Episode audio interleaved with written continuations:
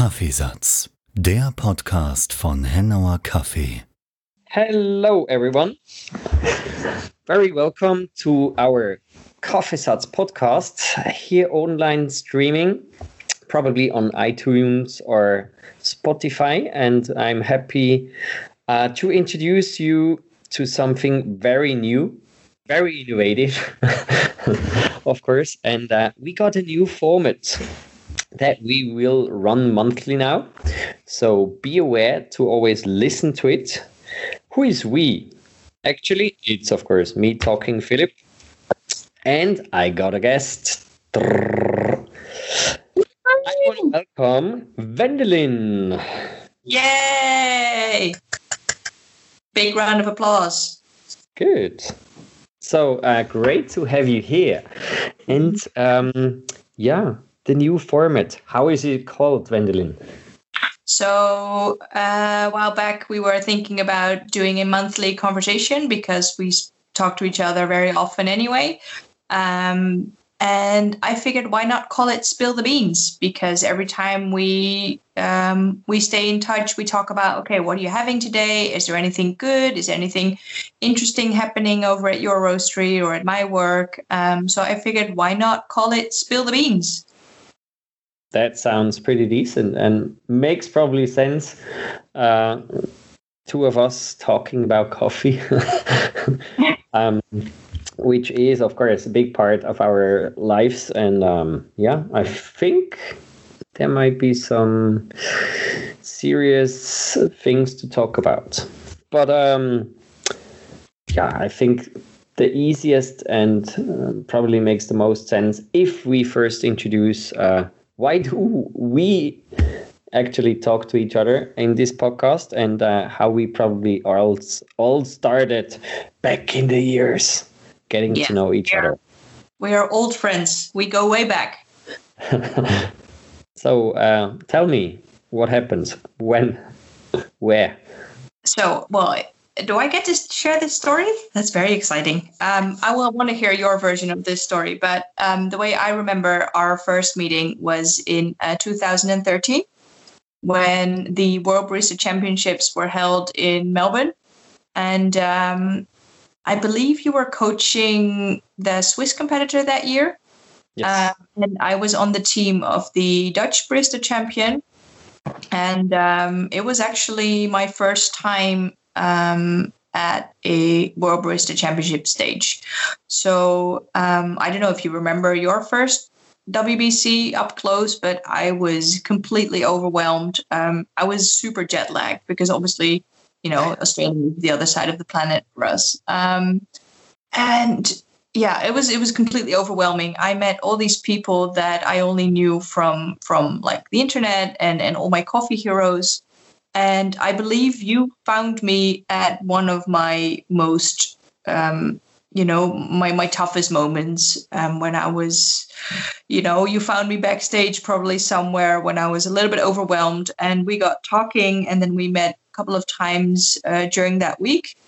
And for some reason, um, yeah, we managed to stay in touch, and and um, uh, I, I'd like to know actually your uh, you know your your side of that that story of how we got to know each other. But what I do know is a couple of years later, you were organizing uh, a training camp because you'd been investing in a lot of competitors uh, in Switzerland over the years, and all of a sudden you invited me to um, uh, hang out in Zurich at your training facility at, at and you were coaching uh, at least five or six people and uh, we had a whole weekend. You invited a couple of other people, uh, international judges, over to give feedback and to support each other and to support the people you were coaching. And I think one of the people you were coaching then was uh, Emi Fukahori, and you were coaching Mathieu Theys and um, uh, Chloe Nattrass, who became the um, the German barista champion later. Um, so yeah, that was this incredible weekend that I met so many cool people through you, and I learned so much from um, you asking me to judge. And I, I think I was competing in the Netherlands that year as well myself. Um, and then that's kind of how you started coaching me as well. We stayed in touch a lot. And um, with your help, I became the Dutch Barista champion in 2019. And um, and you you helped me through my uh, my first WBC experience, or actually the second one, but the first one that I was on the stage uh, in Boston in April last year. Um, and um, then, if that wasn't enough, uh, two summers ago, uh, we were visiting uh, during our summer break, and we were talking about coffee as we usually do. And you said, you know, I, I, you know what I should, I should show you. I have this amazing way of brewing an Aeropress, and I was like, oh, that's interesting. Show me. And then you were the first one to show me this way of diluting your your Aeropress brew. And um, yeah, I kind of feel like we know how that worked out for me um, because uh, not only did that technique um, lead to winning the Dutch Aeropress Championship, but also the World Aeropress Championships in November 2019, which yeah was was I feel like um, I I owe you a lot. ah, you know, it's all good because at the end you've been the one on stage and uh, probably you've been brewing it um, with um, different, um, slightly different way, of course, because that recipe you always need to adapt to a certain coffee, which you did actually very good. Um, and yeah, that was awesome, of course. So happy that it worked out. Yeah. Do you remember that moment in in Melbourne that we met? Um, yeah, I think you're you're right. That was um, backstage because, of course, you introduced to each other uh, when you're. Did we had a table next? No, I don't think next, but uh, somewhere close. And then you, of course, introduced to each other uh, because uh, all the countries get to know each other and it's exciting and uh, yeah it was stressful because yeah as you mentioned melbourne is a long long trip and to bring over all that equipment that was just a nightmare. The logistics was was terrible i remember. Yeah but um although it made good friends so it paid off totally um, I yeah, I remember that we did run a couple of times in coffee shops. Of course, you go all to that those famous coffee shops in Melbourne, and then probably run into each other again. And uh, no, that was an awesome experience, and um, yeah, can recommend probably Australia um, to everyone, especially for visiting. Australia in, as a, as a as a country, just in general, like the whole of Australia. Yeah, well, yeah, especially I mean Melbourne and Sydney are exciting for coffee, and because it's uh, probably for a lot of people that are into coffee, something like uh, uh, a wonderland of coffee and uh, how it's been celebrated and uh, the limits or probably the not no limits that uh, baristas are giving to the coffee experience is just I I would say breathtaking for someone coming from small Switzerland and um, going there and just seeing how creative and um, with what setups and yeah it's it's not just coffee. It starts from coffee but then it moves on to food and so on. And yeah it's just you know nice. what I like the most about the coffee culture in in uh, Australia I remember the moment we got off the plane and we spent like 24 hours uh, traveling, and um, we got to the to the airport in Melbourne and we had to um, uh, go go through customs and they were asking us like, okay, so what is your occupation and what brings you to Melbourne? And then I said, well, I'm a barista and I'm here for the World Barista Championship, and I kind of expected that that you'd get the regular um, comeback of saying like, sorry, you're a what, which is usually what I get when you say you're a barista uh, over here. Um, but then that that customs officer was just like, okay, sure, that sounds cool. Wait, we have the uh, World Barista Championships here. Oh, that's pretty neat. So they not only you know knew what a barista was, um, they kind of seemed to think that was a legit um, profession, and and I thought that was very that that kind of surprised me a little bit. It seems like uh, being a barista over there was um, a bit of in higher esteem that it that it is maybe here. Um, so yeah, that was that was pretty pretty cool. I thought that yep. was like the first moment in, in Australia that I was like, wait a minute, coffee is is you know they're a little bit ahead of of you know where we are in uh, in the Netherlands at least, um, and that kind of stayed with me that whole week. Right. No, that was definitely uh, probably the good sum up of of of it that coffee and its importance is way bigger in Australia than it probably is over here, or what we probably get to drink over here. Good. And then, yeah, for me, uh, it was nice because, as you mentioned, um, I invited you. I think it was in was it in February? I already asked probably in 14 but finally we made it up then in 15 uh, when you came over in January or February uh, for a training weekend. Hmm? There was snow for sure. There and was zero. snow. Very cold.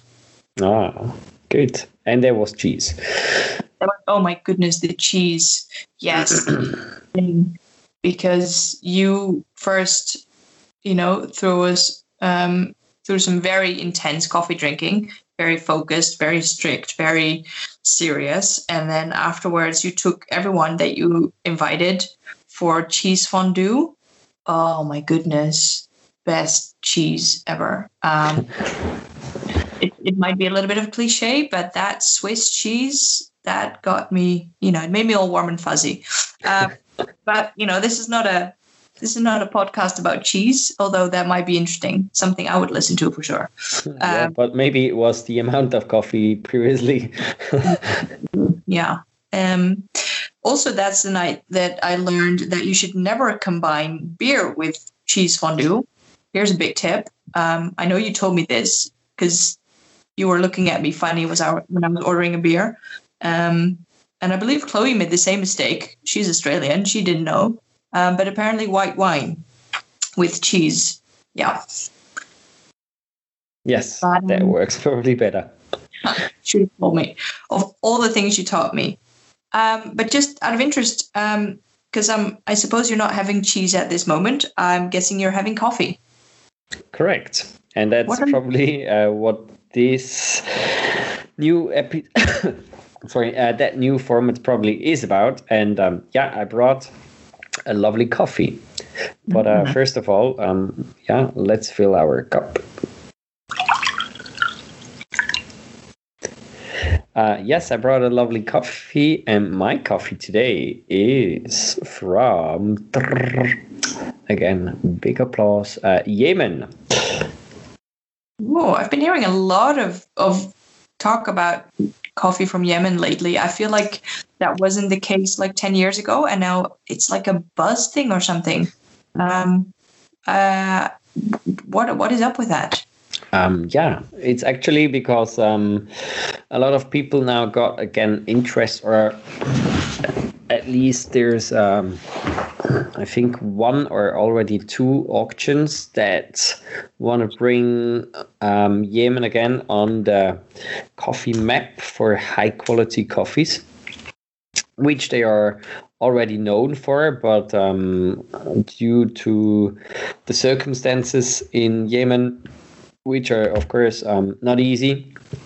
Um, because there are a lot of restrictions from uh, international governments that, um, yeah, you know, such things as uh, terrorism is a big thing, and um, that's why a lot of boycott is uh, running or happening with Yemen.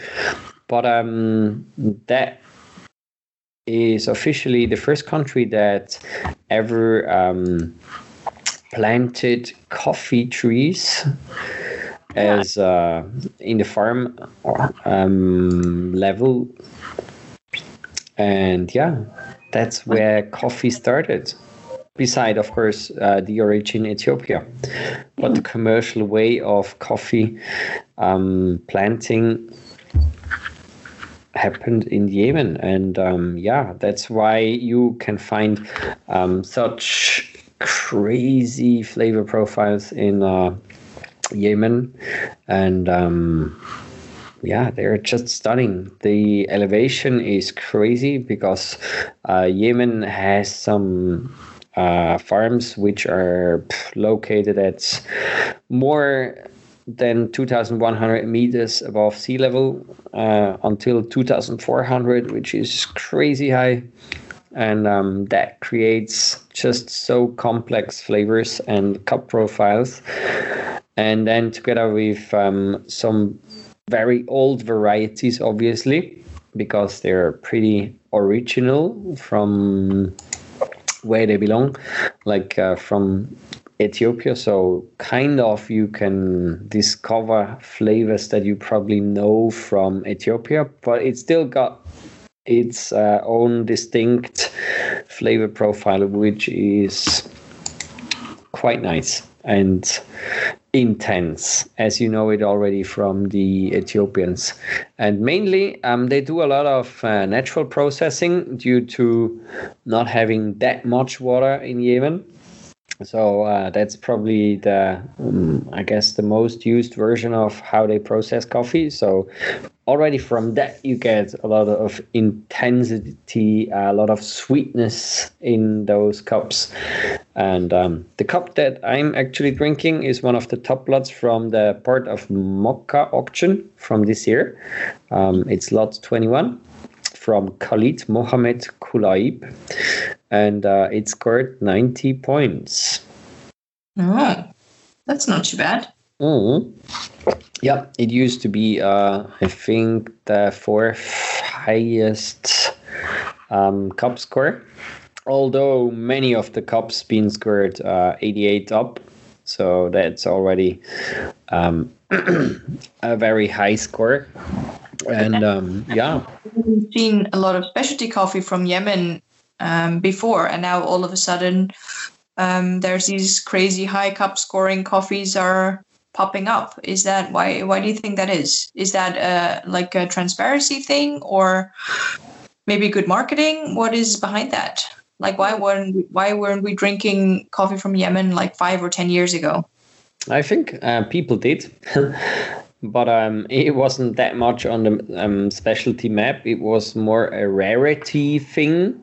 Mm-hmm. Um, that's for what uh, probably Yemen was already known. So um, the cup already, or the kilo price already was 10, 20 years ago, uh, pretty expensive.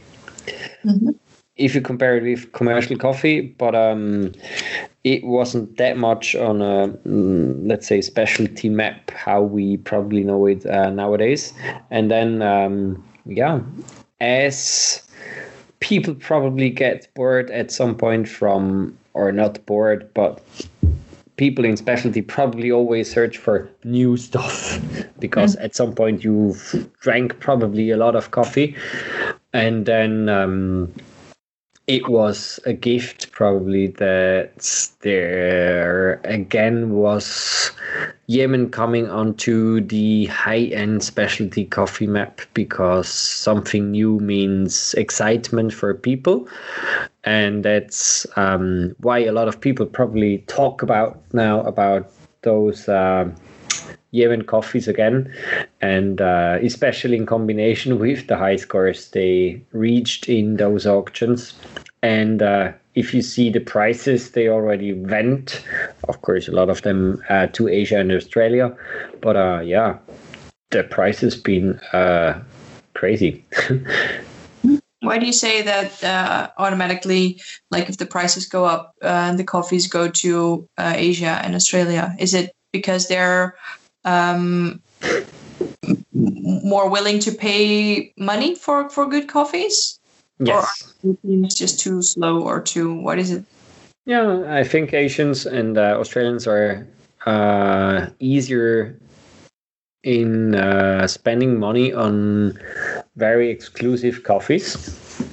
Because they they know probably a bit more about the value and the work behind it.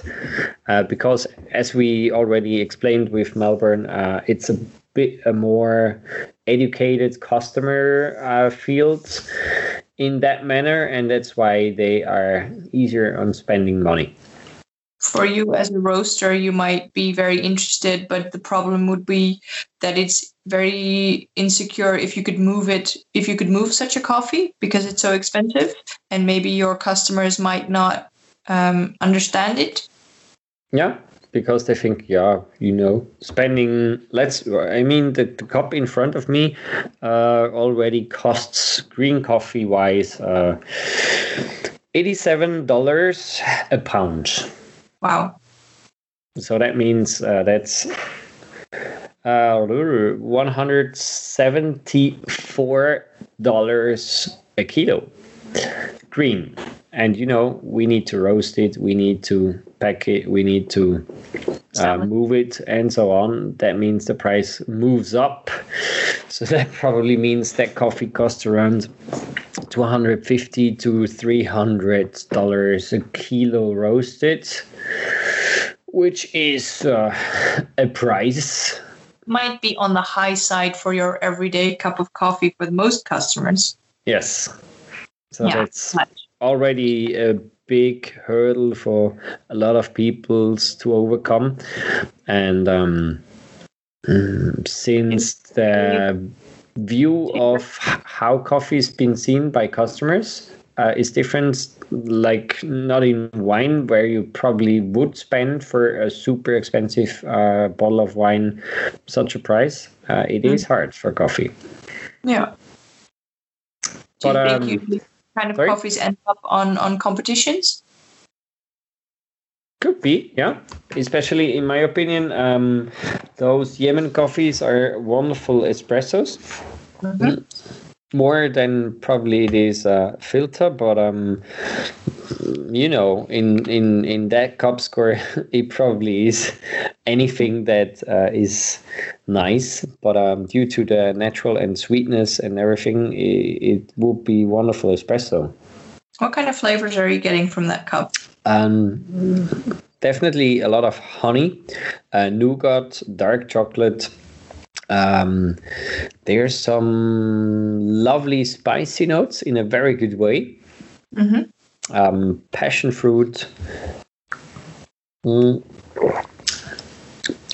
And some blueberry, yeah, a lot of dark violet colors in that cup. cool. Yeah. That's amazing. Yeah. Yeah. Do you want to know? Um, Tell me, what are you drinking actually? Because now we talked about that one. Of course, we can step in again into that. But um, what's in your cup? I was actually um, trying out a coffee that we've been roasting uh, recently, and it's from El Salvador, um, from Los Pirineos. Oh, nice! And um, it actually um, it's it's a for me personally it's a really special coffee because I this was one of the few coffees that I've ever been to the uh, actual farm, which always gives it an extra dimension. Um, so I got to go to uh, uh, to travel to Origin in 2013. Um, and El Salvador was one of the countries that I went to with my colleague, and um, yeah, we met um, Gilberto Baraona, um, of Los Pirineos then, and um, he showed us around his farm, and he was so enthusiastic about um, his his experiments, and he showed me his his little corner where he was keeping like you know so many different kinds of varieties, and and his uh, his his wet mill was super duper clean and and bright and crisp, and he was. Uh, yeah, was such an inspire, inspiring character. And unfortunately, um, last summer, uh, we lost him to to COVID nineteen, and his uh, his two kids his uh, have taken over his his life work really. Um, and so this this coffee is the last crop that was actually uh, from from Gilberto's hands. Um, so that makes it extra special um, for me, and it's um, it's a really delicious coffee. It's really um, very uh, very comforting cup of coffee. Um, I made four brews actually. I wanted to compare a little bit. Um, I like to test different brew methods with one roast to kind of see what method brings out the best in a coffee. I see there's the competition character already moving in. Well, you know, you you always ask the the tough questions, and um, uh, I, I I like to um, yeah I like to come in prepared. Like if someone wants to know what I think of a coffee, I can't just rely on the first brew that I made because if that would have been well, I have made um, two brew methods. I made two different recipes with my AeroPress, and I made an a V60 and I made an origami uh, mover, and all four have given me a completely different brew. So if I would have just relied on one of the four, then I might have given you, um, you know, a, very uh, not such a great review uh, of this coffee, or maybe I did, um, and then you tried it at home, and then it's completely different. So I like a thorough testing when you talk about flavors um, because I feel every coffee's had so much work in it that it is kind of you kind of owe it to the person who produced it to kind of pick it apart and really form a decent opinion not based on one brew because that might just be my shitty barista skills. Um, so would you do you want to do you want to hear what i what i how i brewed? Yeah yeah yeah shoot um, first, I started obviously with my favorite brew method, which is the AeroPress. Um, it's actually uh, the lot that we're talking about is a uh, orange Pacamara, and it was processed uh, as a red honey. And um, first, I made my my just my regular go-to AeroPress recipe. Like on weekdays, I grab um, 18 grams, sometimes 16, but um, in this case, 18 grams of coffee. Uh, I brewed inverted 230 grams of water, um, two filters, and um, yeah, I got this really. Oh, and let it let it brew for one minute. So um, that that's pretty much it. 18 grams, 230 water, one minute. Um, I think brew temperature was around 95 degrees. And I got this really heavy bodied, very well balanced, very sweet coffee um, with a lot of round, dark chocolate, um, a lot of cherry there as well, like really rich uh, very smooth and as i said like a very comforting cup of coffee like i just it was this cup i just wanted to snuggle up on the couch with um, and it's it was very the finish was super velvety so like really really smooth and and a dense cup of coffee as well um, then the second brew that I made was uh, actually um, my World Aeropress recipe. So the dilution um, technique, which um, consists of 30 grams of coffee. And then I added 100 grams of hot water, 92 degrees, um, a little bit lower because it's such a uh, like a full body uh, coffee. And um, yeah, so uh, 30 grams of coffee, 100 grams of water, and um, then you stir really well and you brew kind of short. So for this brew, uh, I only extracted 40 seconds. Um, and then I you flip and you press, and then you dilute down with, uh, in this case, I added another 110 grams of water. Um, and yeah, this gave me actually a lot of the same flavor notes, like the same comforting, like really full bodied, um, very smooth, very velvety in mouthfeel. So the, the mouthfeel, the tactile of this, this uh, in AeroPress was really good, but it did give me a bit more acidity. So it was a bit brighter. So it was more towards the, the blackberry, black currant kind of flavor. Um, not necessarily very juicy yet, but still, yeah, definitely for sure better, better structure. Um, also, there was a big difference between the two AeroPress recipes when they were cooling down because the the my my first recipe, the 18 grams, kind of um, you know kind of fell apart once it cooled down. It was kind of really nice when it was warm, but then once it cooled, it kind of became a little bit flat. Where the the um, AeroPress, the World AeroPress recipe, it just became better and better. Like the acidity really stayed up. The structure was still good. Um, so that was that was gone by the time it was cold. Mm, nice. um, so that was really nice. And then because I was already so happy with these with these flavors, I decided to see what it does on V60 as well.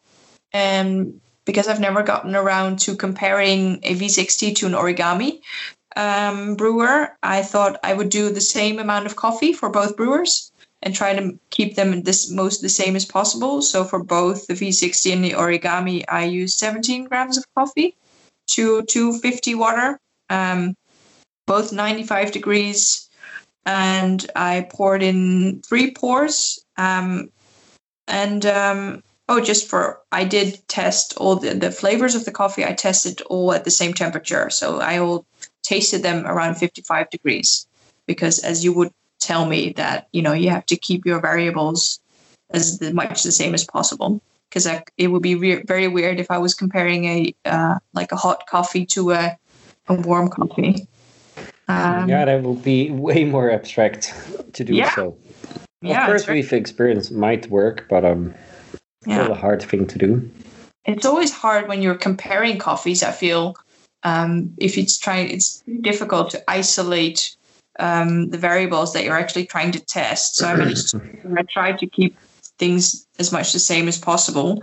Um, the one thing that I noticed is with all these with the same recipe, the origami, the brew time was a little bit shorter, but only by like 10, 15 seconds. So it seems like the flow mm. was a little faster. Yes. Um, correct. Yeah, but there was actually quite uh, also because I used the same grind size for both. Um, actually, this didn't didn't really work in favor of the origami dripper um, because I think I might have I should have adjusted that grind size for that um, to compensate for the fact that it has a higher flow.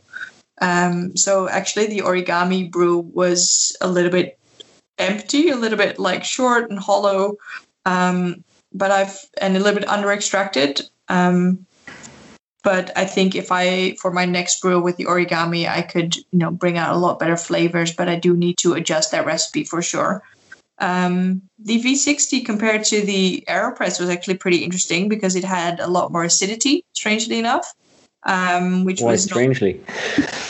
I I know I kind of assume that um, in my head pour overs are lower in sweetness, higher in clarity, and and and you know less body because obviously Aeropress is is um, uh, infusion, um, so it has longer you know contact time with the coffee, which usually gives me more body. Um, but yeah, the, the V60 was a lot more towards like the blueberry raspberry side of the coffee, mm-hmm. um, but not as thick and, and comforting and full bodied as the Aeropress. Um, the it was cleaner, but the mouthfeel that I liked so much about the Aeropress was definitely less. So um, if you're into like the clean, crispy, bright coffees, for this um, Pacamara, maybe the V60 would be your thing, but I definitely like the the comforting factor of the the Aeropress brews. But you know, this was only four cups of coffee, so I I, mm. I could do a lot more testing. Oh yeah, yeah, yeah. There will be a lot, a lot of ideas already popping, or a lot of inputs already popping in my head um, to to improve such or to improve those cups uh, from what you're saying, already knowing some geeky geeky stuff. Yeah, the coach's side is uh, shining through, and probably, yeah, there will be some exciting, especially for the Aeropress. I would try for that coffee just uh, as a comparison. A um, for the competition uh, recipe, I would try uh, just 80 degrees which might be very interesting for that cup of coffee. Hmm. Why? Why would you want to go lower in temperature? Mm, it's natural process, you said. Uh, red honey. Red honey, yeah. Uh, red honey as well works uh, nice. Mm, just to get more, uh, more, more, more, more mellow and more sweet character in a different way and that probably would reduce some of the acidities maybe. And uh, just gives you a whole different drinking experience. But for that reason playing around uh, experiencing different recipes makes a lot of sense. And um, gives, of course, to each person a lot of value uh, regarding just trying different styles and, of course, seeing what a coffee really offers. Because I think that probably as well is something that you, as being in a roastery as well at single estate, um, that um, yeah, it's sometimes very hard because you, of course, have your um, opinion and view of a coffee and you brewed it in a certain way, and then people get to drink it and s- might be disappointed because they just do it very differently and then judging too easy about a coffee. But um, yeah, giving it room and giving it different tries um, is definitely always worth. Even though it means that you need to buy probably just more than 250 grams.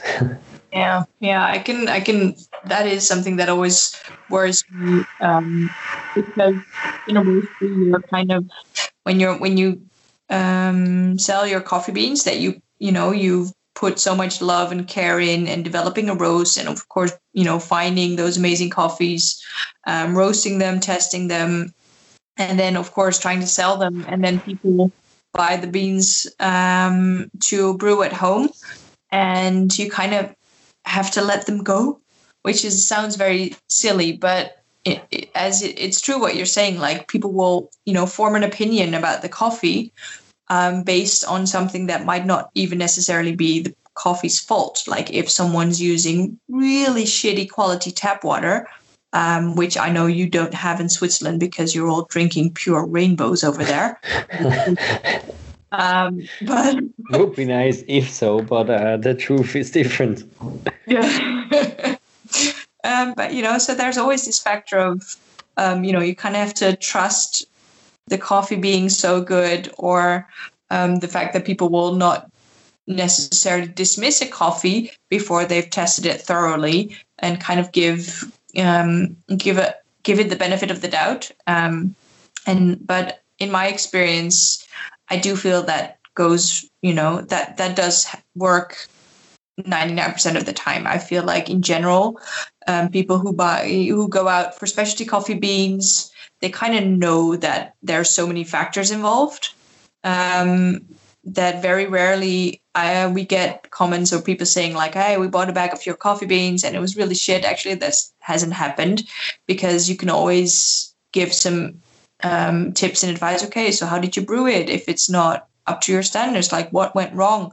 Um, and I think that's where the the part of of training and educating uh, customers comes in as well, because you know it's not that easy to make like a really really good tasting cup of coffee. So yeah, I think that's where what our roasteries have in common as well that we like to share and we know how necessary it is to share some knowledge along with the product that you're you're selling because otherwise you know there's just a big risk that it's gonna it's not gonna end well or people will not appreciate the product for the amazing thing that it is Yeah, correct. And um, a, a question that just comes up: um, Did your language or how you introduce a coffee. Uh, now again change because you're now uh, again at the front desk of your uh, wonderful coffee shop? um, in in a way after competitions or just from the roastery back to the front uh, or being in front of customers again Mm, not necessarily. Um, I've always enjoyed the conversation with consumers the most. Um, sometimes speaking with other coffee professionals, uh, that tends to make make me a little bit insecure. And when I'm talking to customers, and I can stick to the knowledge that I do have, which of course over time is is still quite a lot, but um, I feel more confident in in what I know and what I can share, and and I think it's I really enjoy sharing what I do know um, about a coffee, um, and of course there's a little bit more uh, especially just after the the uh, World Aeropress Championships, there was um, I remember a guy from from Turkey like coming in specifically to like have an aeropress um, and and there's a little bit of, of attention there as well but you know trust me on the fact that you know 99% of the customers that come into our bar every day um, especially now for their takeout coffee they have no idea um, that I am like, you know, that I've won some uh, championships or whatever. Um, they don't even know that there's coffee championships at all. They just come in because um, I'm an I'm easy to talk to person who gets really enthusiastic about their cup of coffee, and I think ultimately that's what I think is more important than any kind of uh, competition or trophy because if we don't have that enthusiasm to kind of inspire consumers to think about their coffee or get really excited about some flavors um, you know we we're going to lose so many opportunities. And of course there's some people who are you know i think it was actually in in melbourne in 2013 that i heard um, the uh, the guy who won that year as you remember pete licata from the united states.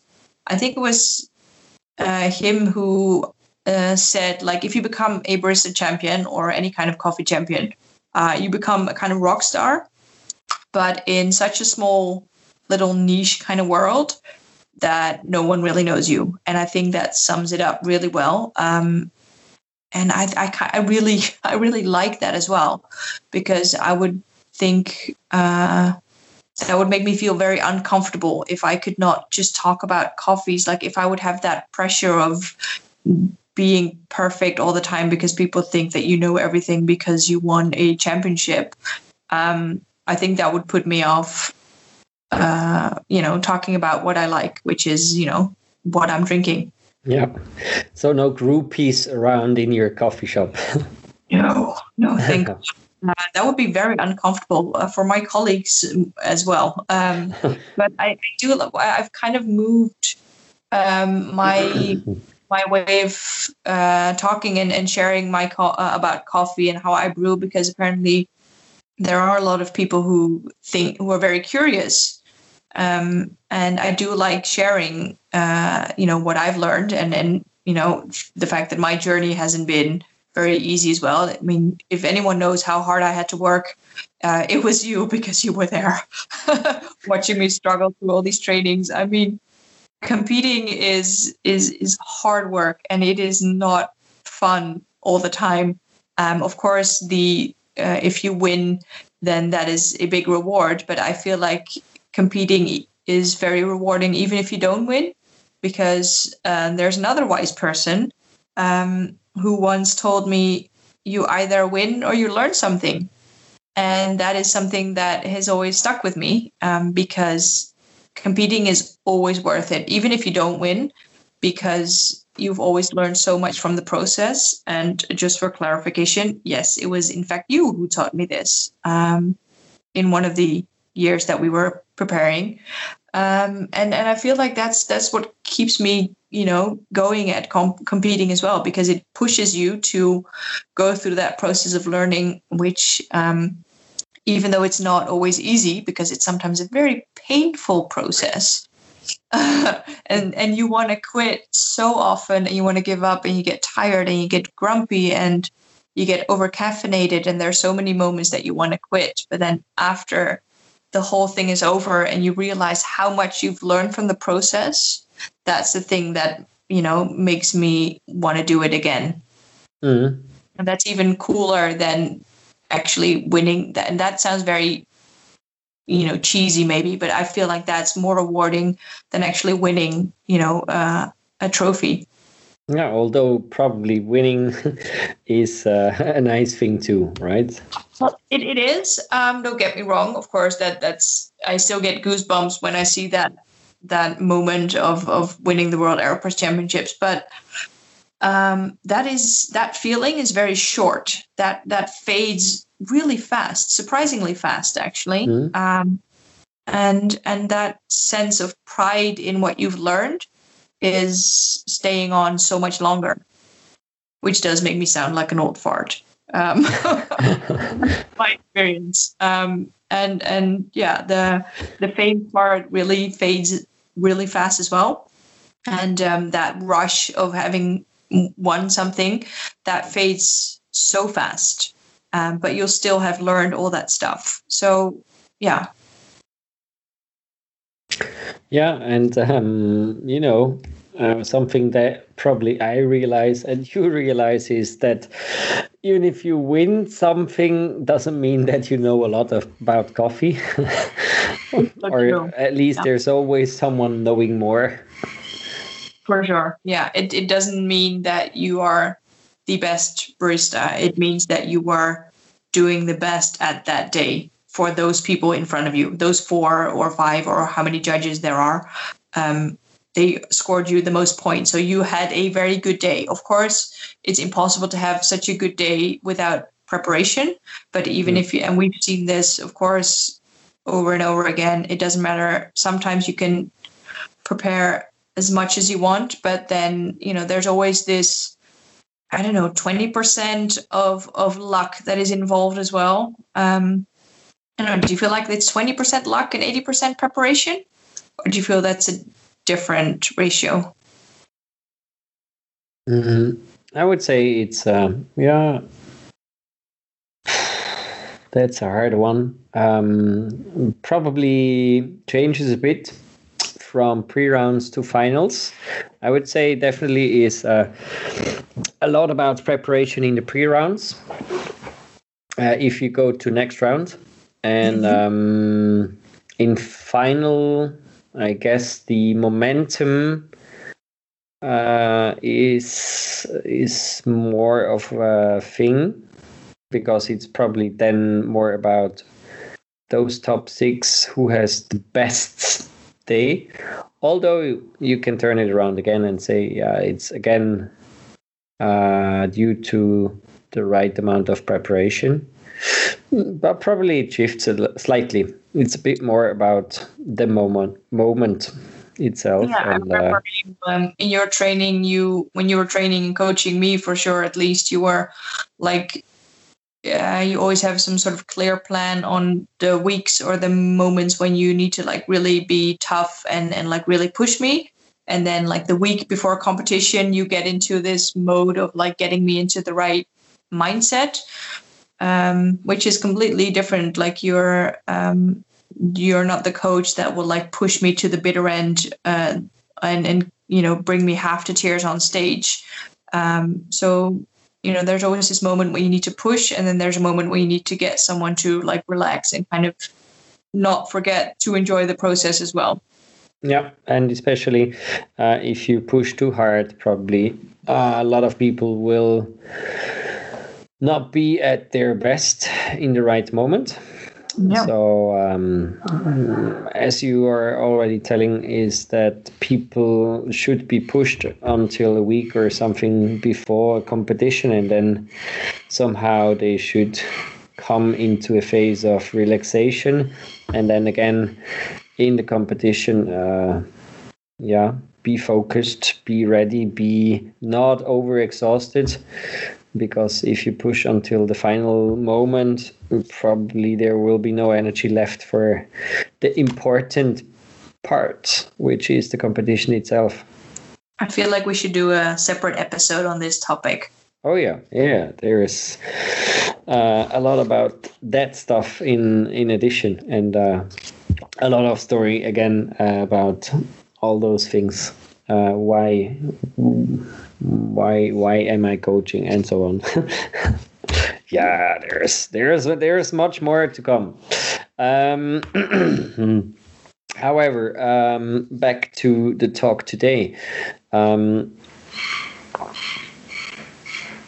now about back to the coffees that we drank. Um, what made you choose that coffee actually? Why did the roastery buy or what made you excited about that coffee? Um, actually, well, for me, mostly because um, because we've been brew or brewing, we've been roasting a couple of coffees from El Salvador at the moment. Um, a uh, Pacamara from Finca Himalaya and one a Maracaturra as well. So mm-hmm. Um, but for me, mostly, I, I got really excited when we started roasting Los Pirineos because because of the personal connection. Because there's very very few places, uh, very few coffees that you know I can say like, oh, and by the way, um, I visit I was there as well, which you know it it always gives you something extra. I feel like if you are if you can kind of uh, reach out of personal experience, then that always brings something extra to the table instead of like telling someone else's story. Um, for instance, like you know, there's this. Uh, this I will always have a personal connection with with Los Pirineos, um, and um, you know, it's it's that that makes it different for me than the other coffees from El Salvador that we're uh, that we're roasting at the moment because even though they're you know especially the other pacamara it's there's a lot of similarities there's a lot of complexity a lot of sweetness but you know i was there i saw that hill where that wet mill is and and i I talked to the guy who produced them, and I saw his his infectious enthusiasm, um, which kind of um, infected me. And and um, you know, if you, I think that always adds to um, to the way you experience coffee. I mean, and and call me very sentimental, or but I feel like coffee is so much more than just you know the simply the flavor on on on paper really um, which is why i've always been so interested with like these cupping scores because and it is also of course why you always uh, cup a second time and not just buy a coffee straight from when you're at the farm because if you're talking to a producer and i don't know if you you know uh, can relate to this but if you're standing there with your you know, in, enjoying a beautiful cup of coffee on this great patio, looking over these drying coffee cherries, and and the sun is setting, and the producer is amazing, and you know everything smells like you know coffee coffee blossom or whatever. Um, it's this whole experience that kind of clouds your judgment as well. So there is uh, you need to stay a little bit impartial as well. Um, but yeah, I feel like coffee is so much more than just um, yeah, it's it's a whole experience, and I think that can always, if I tried, if I can only have like 10% of, of my enthusiasm about that um, to an end consumer, then maybe that will give them the idea of okay, so a lot of there's a lot behind this cup of coffee and it tastes great too. But I don't think you can necessarily win people over with just flavor because first of all, they might not be trained coffee tasters. They might not you know, uh, be able to uh, define those different complex flavors. So you need to gain their trust with something else. And I think that something else is is knowledge and enthusiasm. And you know, I just get really excited if if you know you get to travel to Origin. I mean, there's I think for most baristas that is such a, such a dream come true. And I think you will always be able to, you know, brew and sell those coffees better just because you're sharing from personal experience. So feel free to take me along next time you travel. yes, yes, absolutely. No, I mean, that's probably already saying a lot. How you talk now is like, um, if you know the whole story and the face behind probably it's easier to transmit all that passion that the farmer already puts in um, the work as a, yeah as a transmitter between farmer and uh, customer. Because of obviously just a package with the the informations doesn't do the job as well as a barista and a role model like you probably can uh, introduce a coffee to a customer in a very different way. And that's probably um, to to make loop around probably uh, especially changes after coming from competitions.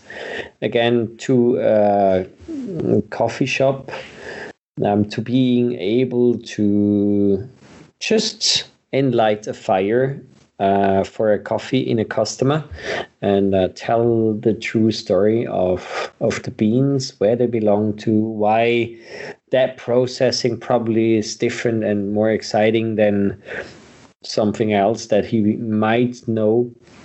And um, yeah just giving it all more value which which rounds up everything and just uh, makes the customer aware this might be something different and a bit more special than he might had already. And then of course if you add a lot of story especially such an emotional one from los Pirineos um, changes the view and the perspective of such a product tremendously. For sure. Yeah. yeah. Nice. Um, to the Pacamara, uh, what's your experience there? Uh, is it a tricky one to brew or to grind, or what's different? Um, not necessarily. Um, I it it responds a little bit differently in an espresso grinder. Um, but because it's not super dense, um, I feel like the the grinding is is you know not giving us any yeah uh, yeah. I haven't necessarily noticed a lot of big changes um, in, in in grind settings, um, but nope. the complexity of, of Pacamara is definitely something that is uh, very interesting. Um, you know, there's there's a lot of uh, a lot of high notes in combination with with sweetness and body, of course, depending on the way it was processed as well. Um, mm-hmm. And what's the other special thing about maybe for the ones that don't don't know uh, Pacamara as well? Um, well, you know, it's not about what's, size. What's, what's yeah size? Tell me. Um. So um, you know, for those who, who aren't familiar, Pacamara is a variety that is a, a hybrid between a Pacas and a Maragogipe variety, which, if I recall correctly, Maragogipe is a, um, a natural hybrid from Brazil uh, or mutation, and it is huge. It has such big beans. So the Pacamara variety is actually um, a hybrid between between that elephant bean, as it's called, and and a very old variety called Pacas. And um, yeah, it, it gives it, the beans are are so much bigger than uh, than more you know common varieties like bourbon or or whatever. Um, mm. So that might give some that I that's probably why you're the um, you know whether it, whether or not it's it's giving you a different uh, grind setting. Um, but yeah, yeah, they're big for sure. Yeah. And and of course, because Verve uh, in El Salvador talking about them is um, they're originally created in El Salvador. Yeah, yeah. Um, I think the first time I heard about Pacamara was when Colin Harmon was using one uh, at the WBC stage. I don't I don't remember the year, but I think 2012 Vienna. Okay. I bet you were there. yes. yeah, and, uh, yeah. Nice. So, yeah. I think we made it up. We fulfilled our first series of it's funny just just normal what we normally do on the phones like when we're driving into work usually you know we both pretty used to starting early early in the morning beating traffic. And then this is normally the conversation that we have over the phone. So it's uh, it's it's nice to be able to share that um, with a bigger audience. Hopefully they will you know they will take something from it. Yeah if so yeah. of course you know more than happy to to hear comments or also maybe if people want to ha- want us to talk about specific subjects um, that would be nice to hear. Yeah, so please write us uh, your personal messages if there's anything you really want to know or subjects that we should talk about. And uh, I think we're super happy to share and uh, yeah, have some fun around those conversations in the couple of next um, formats and series that will for sure follow. Yeah, I'm looking forward to it already. I have so many more questions I want to ask you. that's great. That's great. I think that's why we are here and why we want to share everything with our listeners. And I'd say for today, Wendelien, thanks a lot for having such a lovely talk again. Mm, you're and welcome. Thank you for spilling the beans. Yes, let's mm-hmm. share again and talk to you soon and to all of you listeners out there. Grüezi. Das war Kaffeesatz, der Podcast von Hennauer Kaffee. www.hennauer-kaffee.ch